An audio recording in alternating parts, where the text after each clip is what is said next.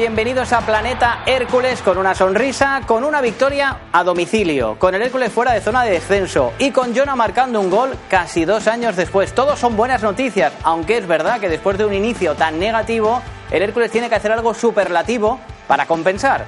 Pero vamos por buen camino. Con Jesús Muñoz se endereza el rumbo. El Hércules, además, por segundo partido consecutivo, no encaja goles es capaz en la primera parte de gestionar bien y de dominar y en la segunda de controlar y de evidenciar solidez defensiva. Y lo más trascendental, ahora con 10 puntos empieza a mirar la clasificación de otra forma, sobre todo después de lo que pase el domingo. Llega el Lleida, llega el líder. Tengo la sensación de que el resultado de ese partido va a poner el listón de hasta dónde puede llegar este equipo. Vamos a hablar de eso, vamos a hablar de lo que pasó en Cornellá y también, por supuesto, en la segunda parte del programa. Hoy el Hércules juega a domicilio, está con nosotros Vicente Mestre.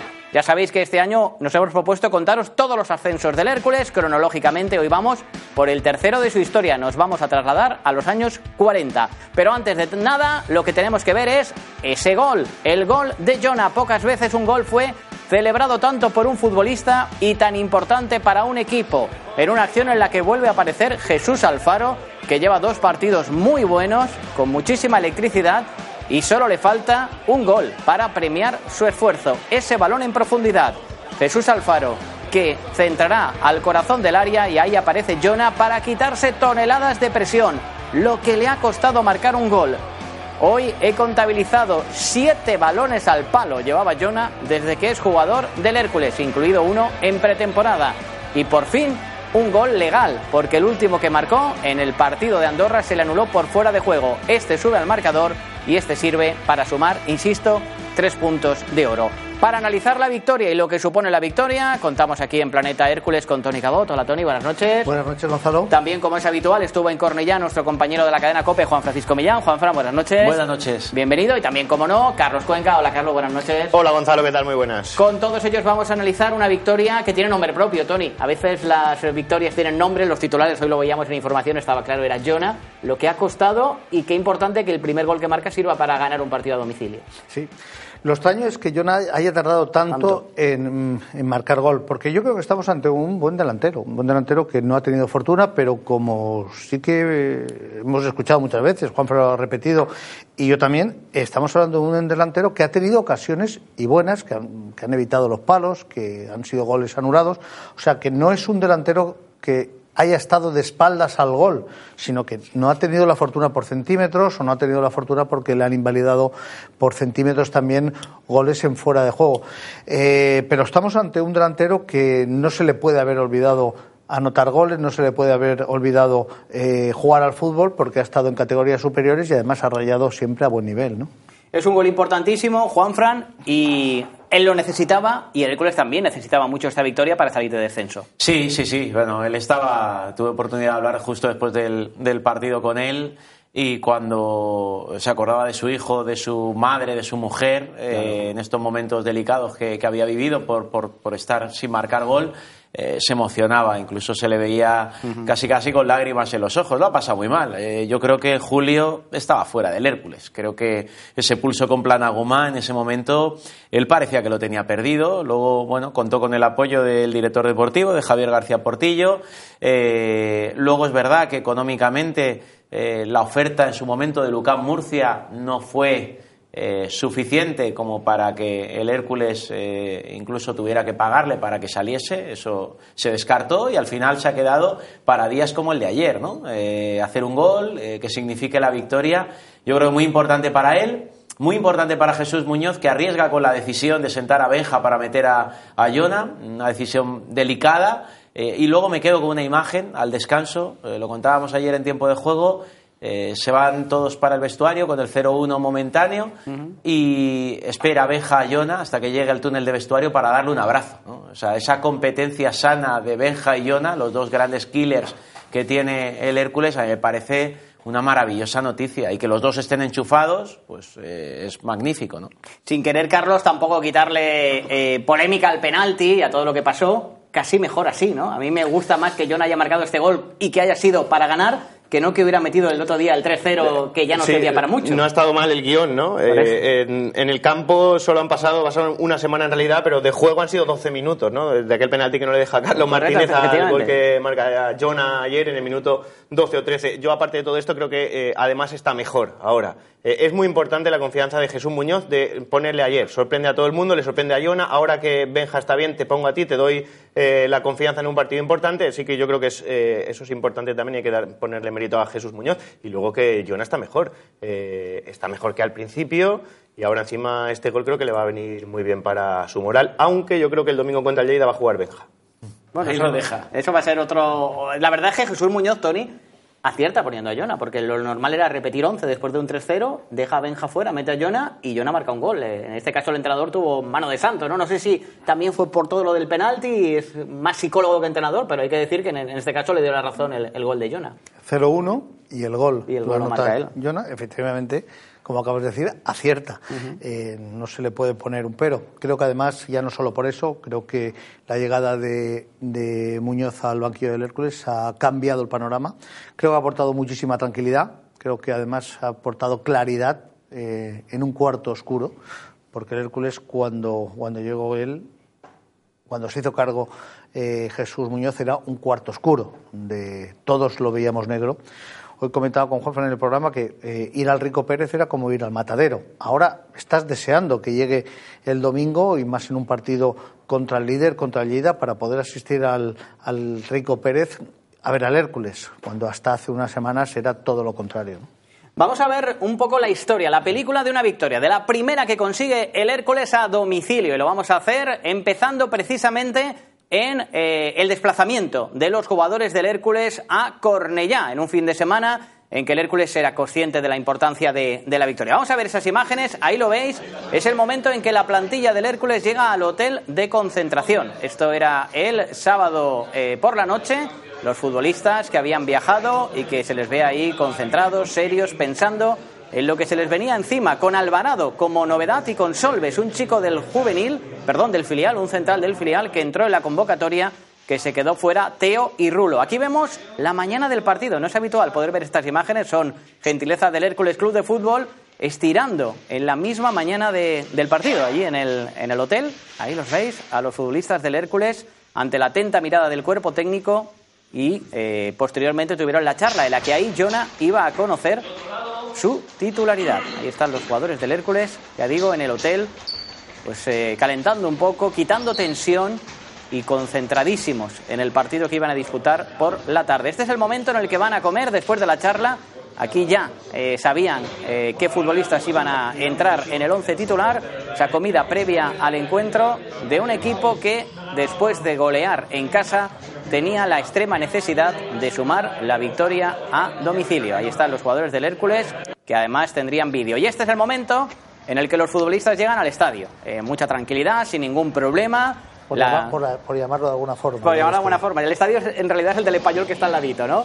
Aquí vemos además otras imágenes que no son muy habituales, también, insisto, son de, del Hércules Club de Fútbol, en la que los jugadores entran por el túnel que da acceso al vestuario. Y ahora precisamente nos vamos a trasladar al túnel de vestuario, pero al de salida, ahí está. Es el momento en que los jugadores iban a salir. Ahí Jonah seguro que le pasaba por la cabeza que podía ser su día cuando se vio en el 11 titular. Ahí saltan los jugadores al terreno de juego.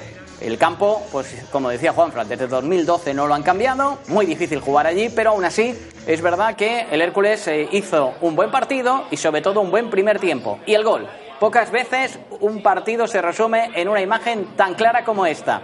El pase en profundidad, que vamos a ver directamente buscando a Jesús Alfaro, de Víctor Olmedo, Jesús, eh, perdón, de Álvaro Pérez, ¿no? De Álvaro, Álvaro Pérez, Pérez, correcto. Jesús Alfaro que centra y Jonah que marca el gol de la victoria. Mejora el Hércules en la primera parte, sufrió en la segunda con un buen Falcón y también hay que indicar que Carlos Martínez tuvo la segunda para eh, que nos fuéramos más tranquilos a la recta final del partido, pero la erró.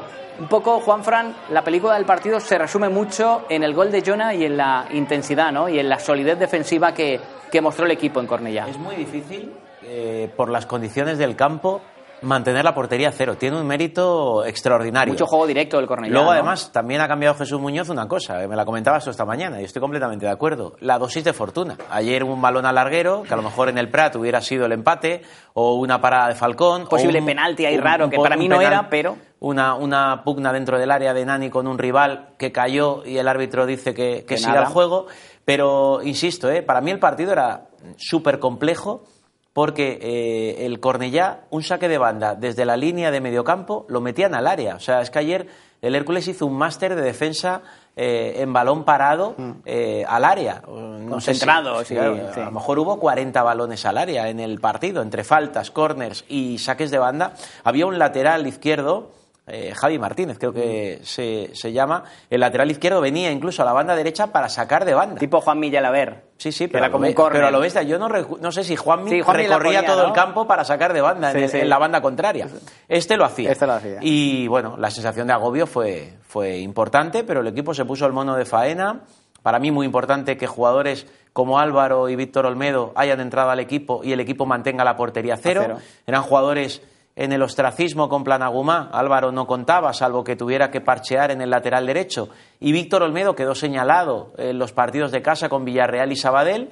Bueno, pues yo creo que lo que ha conseguido Jesús Muñoz, además de resultados, es eh, incorporar a gente a la causa, ¿no? Víctor Olmedo desconectado lo mete en la dinámica, Álvaro Pérez en su sitio Se siente y, y titular. rindiendo, Jonah haciendo un gol, en fin, está sumando a mucha gente y yo creo que es un momento de sumar y no de restar gente. A- Antes, Tony, desvelamos algo que hablábamos eh, internamente, lo comentábamos, ¿no? Que, que da rabia ver al equipo decimocuarto, después de ver cuatro goles al Barça B, tres al Lleida, la solidez de ayer, dices, ¿cómo es posible? Que hayamos perdido tanto el tiempo. Sí, eh, yo utilizaría tres, tres términos, ¿no? tranquilidad, claridad, verticalidad. Hemos visto, hemos visto el gol, tres toques. Sí, sí.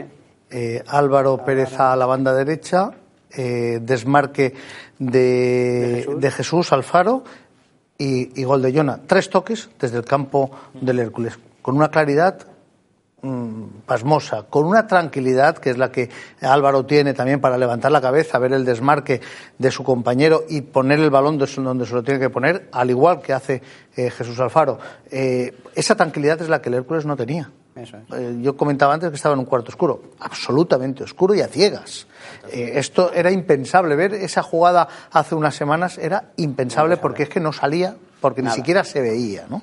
Eh, iban a ciegas y finalmente pues eh, se encadenó lo que se encadenó.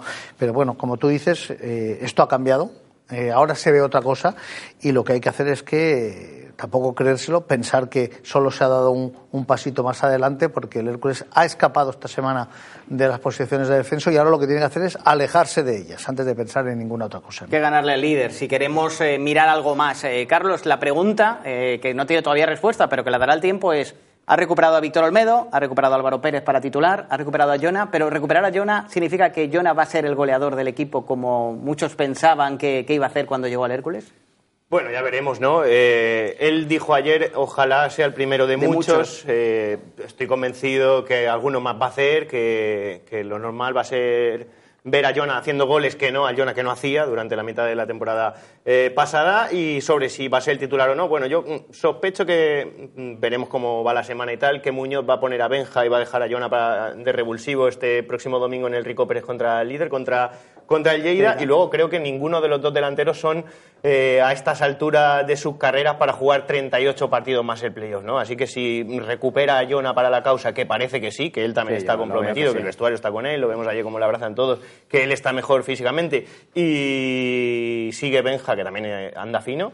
Eh, yo creo que ahí son, tiene dos delanteros centros eh, de garantías, teniendo en cuenta que han subido el nivel también los mediapuntas, que estamos viendo a un gran Jesús Alfaro. Eh, es que ahora mira los números de los del- delanteros del Hércules, Claro. que, que hace nada era el cuarto marca, oscuro que decía, marca. y de repente han marcado todos, uno lleva Borja. cuatro goles, otro tres, John ha aparecido, mm, de repente, mm, si miras solo eso, dices, ¿cómo es posible lo, de, lo del otro día, ¿no? que este equipo haya perdido seis partidos? Pues esa es la realidad y de momento, por suerte, ha cambiado, ¿eh? porque el principio de temporada estaba siendo eh, Vamos a zona mixta. Escuchamos al técnico, a Jesús Muñoz, al goleador, cómo no, a Jona y también a Jesús Alfaro, que fue el asistente en el gol.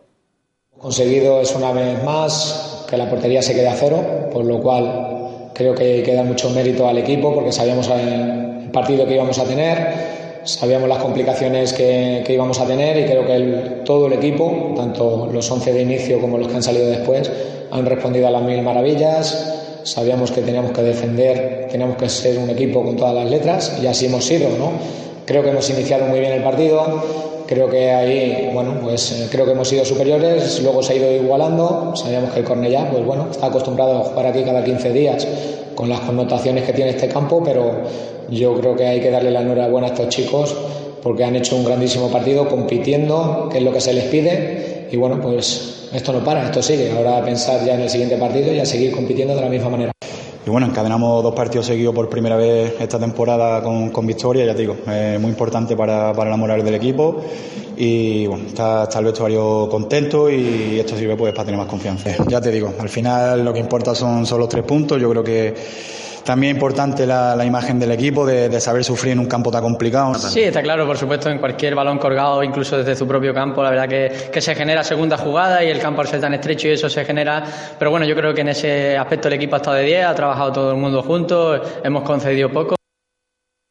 Y bueno, eh, después de pasar por un desierto, después de una pesadilla, nos estamos despertando, nos hemos venido arriba. Ahora sí, vais a votar el mejor gol del Hércules. Estoy convencido de que esta temporada sí que va a haber goles y que por lo tanto, como va a haber goles, vamos a poder ir eligiendo mensualmente el mejor gol. Hasta ahora lo teníamos ahí guardado porque la verdad el equipo no iba ni para atrás, pero ahora ya sí tenemos para elegir. De hecho, hay una estadística, sabéis que soy muy de matemáticas. Eh, el señor Jesús Muñoz lleva cinco partidos. En esos cinco partidos les ha marcado diez goles, es decir, media de dos goles. Con Planagumá el año pasado, media de un gol. Es decir, el Hércules de momento duplica el número de goles en la etapa actual. Os vamos a poner cuatro. Les pido a Juan, Fran, a Tony y a Carlos que los vean bien porque les voy a preguntar a cuál votarían ellos. Ya lo tenéis en la cuenta de Twitter para que vosotros podáis votar al que más os guste. Pero primero los vamos a ver. El primer tanto es el de Benja. Se lo marcó al Barça B. Ahí lo tenéis. Lo va a poner el realizador. Ahí tenéis el gol. Es una jugada de pase en profundidad de Nani. Nani y Benja que le acompaña el toque de Nani y el remate de Benja. Estéticamente es precioso.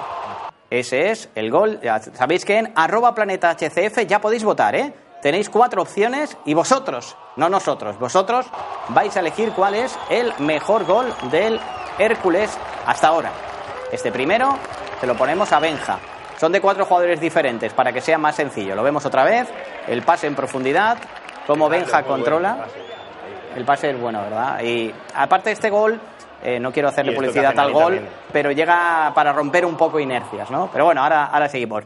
Le voy a pedir a David, ahora cuando veamos que lo, vuelve a entrar, que a mí me gusta ver los goles, eh, que ha costado mucho, el siguiente gol, que es de Carlos Martínez.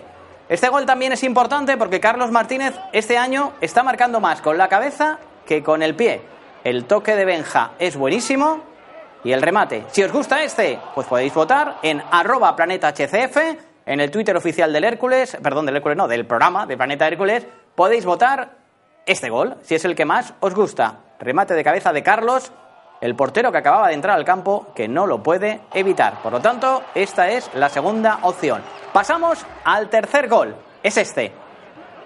Un gol muy alicantino. La roba Nani, se la pasa Borja y Borja que cruza la pelota al palo y dentro. Si os gusta este, pues ahí tenéis la opción gol de Borja Martínez al Ebro en arroba planeta HCF. Vamos a ver de nuevo la repetición.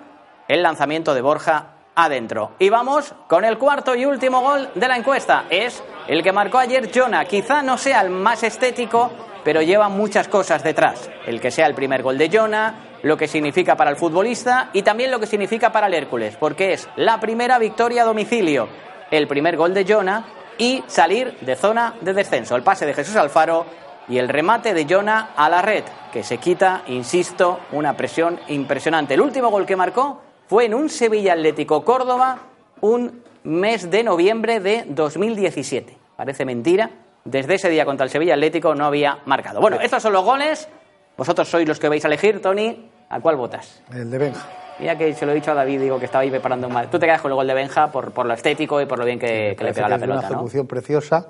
Eh, interviene también la, dejada de Nani, pero busca, busca curva, busca enviarlo a ese palo y para mí es un gol precioso. Bueno, pues eh, Tony apuesta por el de Benja. Le pido la opinión ahora a Juan Fran. Eh, ¿Cuál es el gol que A le mí tú lo que votarías? has dicho tú me Con total libertad. ¿eh? El gol alicantino me ha, me ha gustado. Además, creo que la banda izquierda es de lo más saludable del Hércules. Desde lo único que se ha salvado desde el inicio de la temporada. ¿no? Lo otro ha empezado a aparecer ahora, pero Sí, lo que tú- sí que lleva desde el principio es Nani y Borja. ¿no? Pues tú, tú el de Borja. Yo el de Borja. Pues eh, Juan Fran vota a Borja. Yo le había dicho, a Borja, no a yo. Yo le había dicho a Carlos que le daba, eh, que si votaban los dos a Benja, que votara a otro, pero como ya no han votado, ya te doy libertad. No, eso pues, elegí el eh, que más me ha gustado también mucho el, el de, el de Borja, el de Benja también, pero voy a votar al de Jona. Eh, recuerdo además que en este, que en este, que en este Voto tiempo... para Jona. Voto para Jona, sí. Que en este tiempo eh, Sí. han sido dos equipos, ¿eh? Después de el Córdoba y ese gol que decías tú, pasó por el Cádiz, no hizo gol. En esta segunda en etapa del Cádiz. Pasó por el Lugo, tampoco hizo gol. Y ahora en el Hércules, que le ha costado bastante. Yo, por lo que supone, eh, y porque ha sido determinante por fin, me quedo con el de Jona. A mí me pasa ya como en Go Talent, cuando hay, eh, lo habéis visto el programa, ¿no? Y hay dos sís y un no, y tú decides si se queda o no, y al final votas que sí. Pues por Carlos Martínez, para que no se quede con un cero, porque es el máximo goleador del equipo, ¿eh? Lleva cuatro goles y Carlos Martínez es un jugador muy importante. Así que nosotros no hemos influenciado demasiado a la audiencia, porque cada uno ha votado a uno. Vosotros, a partir de ya, en arroba planeta HCF, podéis votar Benja, Carlos Martínez, Borja o Jona, el que más os guste. Y ahora cambiamos de tema. La última vez que estuvimos aquí, Tony, en Planeta, entró el doctor Ripoll. Ya nos comentaba que el tema Samuel no tenía buena pinta. El jueves en Planeta Fútbol vimos eh, la prueba. La prueba ha decidido eh, que la lesión efectivamente es muy grave. Samuel pasa por el quirófano. El otro día lo pudimos ver. Nos comentó Samuel que seguramente será el 10 de noviembre. Se acaba la temporada para él. La gran pregunta ahora, por supuesto, desearle a Samuel una pronta recuperación, pero la gran pregunta ahora, Tony, es: ¿fichamos un central en este mes que el Hércules puede? ¿O es mejor esperarse a que se abra el mercado de invierno en el mes de enero? Yo creo que hay que esperarse a encontrar el jugador que hace falta. Yo pero creo si que puede ser dentro de dos semanas. Si, si dentro de dos semanas has encontrado al, al jugador que se ajusta a lo que necesitas, hay que ficharlo Hay que ya. fichar. Eh, pero lo que no puedes hacer es fichar para cubrir una, una plaza si no tienes claro, además, qué jugador quieres. eh, puedes tener el perfil, pero puedes tener varias opciones y tienes que eh, acertar. Lo que no se puede es fichar por fichar, eso nunca jamás. Por eso yo mm, creo que eh, si pudiera ser ahora, fenomenal, porque cuanto más refuerces al equipo, más fuerte estará. Pero eso sí, antes que eso, antes que la urgencia, hay que tener la claridad y la claridad eh, no debe fallar. Tienes que apuntar y saber que ese objetivo es el que vas a necesitar porque eh, los, medios que tienes, que dispones, económicos, etcétera, pues van justos. Entonces, lo que hay que hacer es exigir, pedir a, Portillo, al secretario técnico, al director deportivo, que lo que no puede hacer es fallar. Sí, lo que, yo creo que coincidimos todos, Juanfran, en que hay que fichar.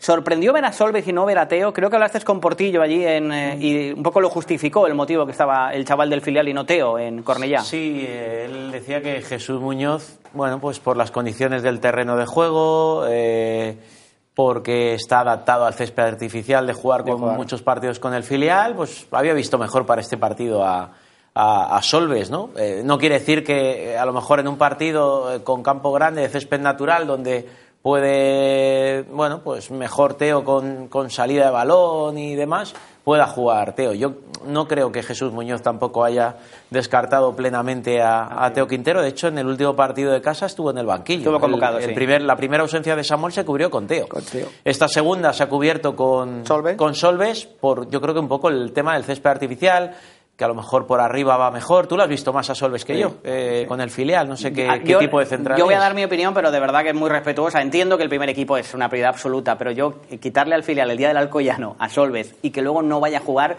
me parece una pena, pero entiendo también que el técnico pensó que en caso de una lesión eh, sería mejor, porque sí que es verdad que es un chico que en esos balones aéreos te va, te va a hacer De más todas formas, yo creo que ahí no hay debate, ¿no? Yo creo que el Hércules B ahora mismo está para mantener la categoría, consolidarse en tercera. Y la prioridad del primer equipo. Y la prioridad del primer equipo. Yo vi, vi cierto revuelo el sábado con la convocatoria de, de Jesús Muñoz. Ni Teo ni Rulo. Claro, sí, sor- sorprendía un poco en el día que tienes necesidad atrás que no vaya ninguno de los dos, pero al ir Solves yo creo que estaba bien cubierto. ¿Y, Y, fichar, fichabas? eh, sí, a mí sí me gustaría ver un jugador pronto eh, en el Hércules. Es verdad lo que dice Tony, que, que no hay que precipitarse, eh, pero es evidente que algo de riesgo tienes que, que correr, eh, porque al final no va a venir un central con ritmo. al Hércules ahora en el mercado de invierno es casi imposible. Seguramente si viene alguno ¿no? de Claro. segunda división es muy raro que pase algo como lo de Benja, que era un jugador que con el Elche había jugado en segunda bastantes partidos y, de repente en febrero lo tienes aquí. Es muy raro. El caso Benja es muy excepcional. Yo ahora mismo no veo un jugador que no sea un cuarto central de segunda eh, de otro equipo, ni tan siquiera un tercer central. Se lo van a quedar esos equipos ¿no? de segunda.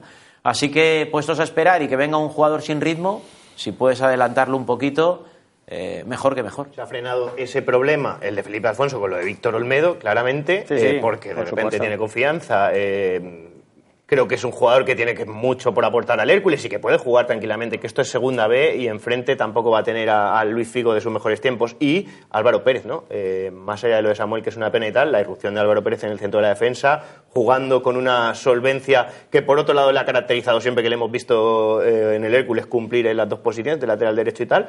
Yo creo que ahora mismo no hay prisa, ya veremos si pasa algo, que puede pasar, ¿no? Si alguien se lesiona para tres semanas, por ejemplo. Ahí yo creo que ahí, sí que irían rápidamente al mercado. Se ha frenado el, debate del lateral derecho. Era un problema y Olmedo, Hay que dar confianza. esta buena racha de dos partidos seguidos ha hecho que lo de Felipe Alfonso ya no sea eh, tan inquietante. Sigue siendo preocupante, pero ya menos. Quiero decir que hasta hace unas fechas estaba el Hércules completamente cojo y bueno, pues la recuperación de Olmedo para mí es una bendición ahora mismo. A mí Tony me recuerda a Víctor Olmedo mucho a Kiko Femení.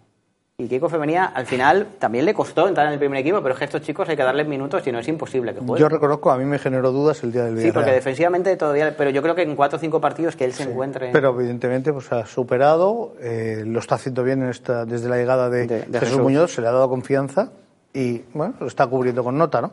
Eh, la pregunta es si Felipe Afonso va a estar en condiciones de, de afrontar la segunda vuelta o no. Según el club sí. Pero parece que sí, parece que sí, pero bueno. En un mes nos hablan que va a empezar a entrenar. En un mes entrenar. En un mes Pues lo que hay que tener claro es si vas a poder contar con ese jugador o no, porque si no vas a poder contar con ese jugador, evidentemente esa posición la tienes que reforzar, no puedes quedarte solo con Olmedo. ¿no? Sí, efectivamente. Hablando de Víctor Olmedo, Víctor Olmedo es un chico que el año pasado fue una de las estrellas del filial en el ascenso. Vamos a ver lo que pasó en un partido en el que, por cierto, al Alcoyano y hay que decirle que, va a romper todas las estadísticas. 10 partidos, 10 victorias, 30 puntos. Nadie nunca lo había hecho en el grupo sexto de tercera división. Lo vemos, lo que pasó en Campello, en el Vincle, donde la estrategia fue clave. Ojo al gol que va a marcar Oscar, eh, el exjugador del Hércules. Este es de Johnny Níguez, el primero, en un córner que remata perfectamente el jugador del Alcoyano. No os perdáis este lanzamiento del exjugador del Hércules que busca el palo y anota Oscar Díaz el 0 a 2.